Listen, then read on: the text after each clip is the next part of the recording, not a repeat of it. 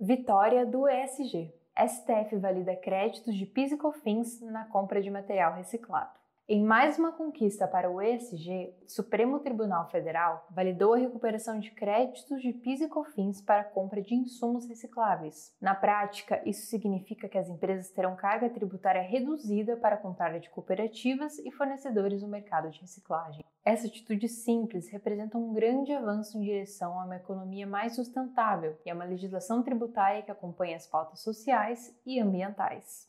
O STF abriu caminho para o ESG na legislação tributária com uma decisão importantíssima para o mercado de reciclagem. Por maioria dos votos, foram considerados inconstitucionais os artigos 47 e 48 da Lei 11.196 de 2005, que vedavam a tomada de crédito de PIS e COFINS na compra de insumos para reciclagem. De acordo com a legislação original, as empresas não podiam tomar créditos tributários na compra de resíduos e insumos reciclados de plástico, papel, vidro, ferro, aço, cobre, níquel e outros materiais. Mas, com o julgamento de um recurso extraordinário, de relatoria da ministra Rosa Weber, no dia 8 de junho de 2021, a situação foi revertida em favor do meio ambiente, da economia e da política tributária como um todo. Agora, as empresas poderão apurar e compensar créditos fiscais de PIS e COFINS na compra de insumos recicláveis, tornando esse tipo de matéria-prima sustentável mais atrativa. Antes da matéria entrar em debate no STF,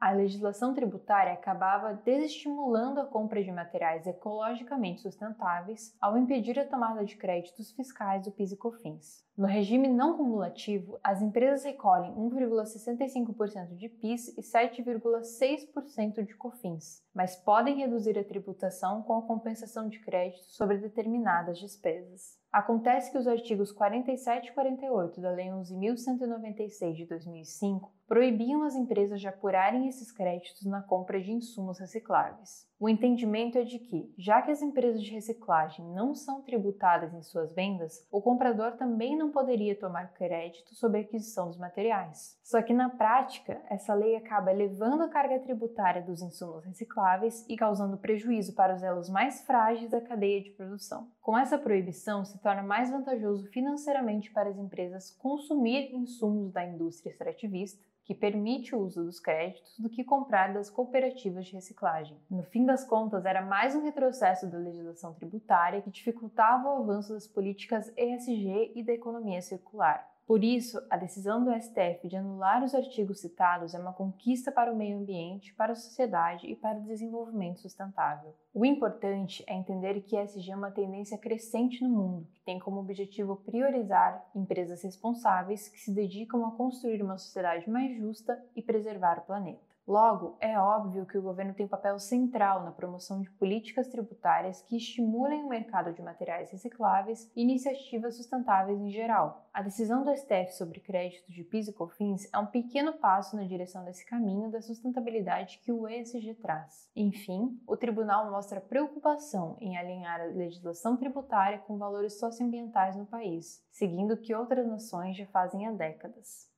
Em três pontos, o que muda com a decisão do STF?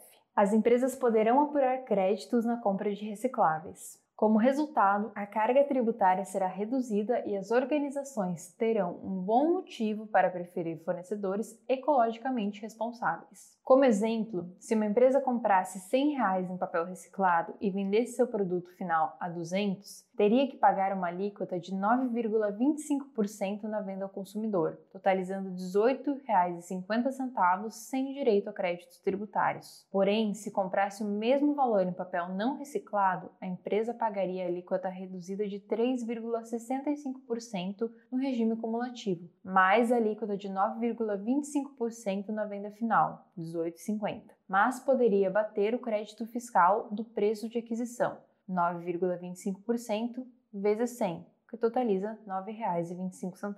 Dessa forma, nessa situação hipotética, a carga tributária do material não reciclado seria apenas de R$ 12,90, uma economia de R$ 5,60 em impostos a cada R$ 100 em insumos. Com a decisão do STF, essa diferença deixa de existir e coloca os fornecedores em total isonomia para competir no mercado. As empresas de reciclagem terão maior competitividade. Como acabamos de ver, as empresas que trabalham com insumos recicláveis terão maior competitividade a partir da decisão do STF, pois sua carga tributária será equiparada às empresas extrativistas para os compradores. Dessa forma, elas não terão mais que reduzir sua margem de lucro para competir no mercado ou lidar com seus materiais sendo preteridos por outros insumos de primeiro uso. O mercado terá incentivo para adotar práticas ESG. Por fim, uma simples validação de créditos de PIS e COFINS para a compra de insumos recicláveis é um incentivo fundamental para que mais empresas adotem práticas ESG e contribuam com o desenvolvimento sustentável.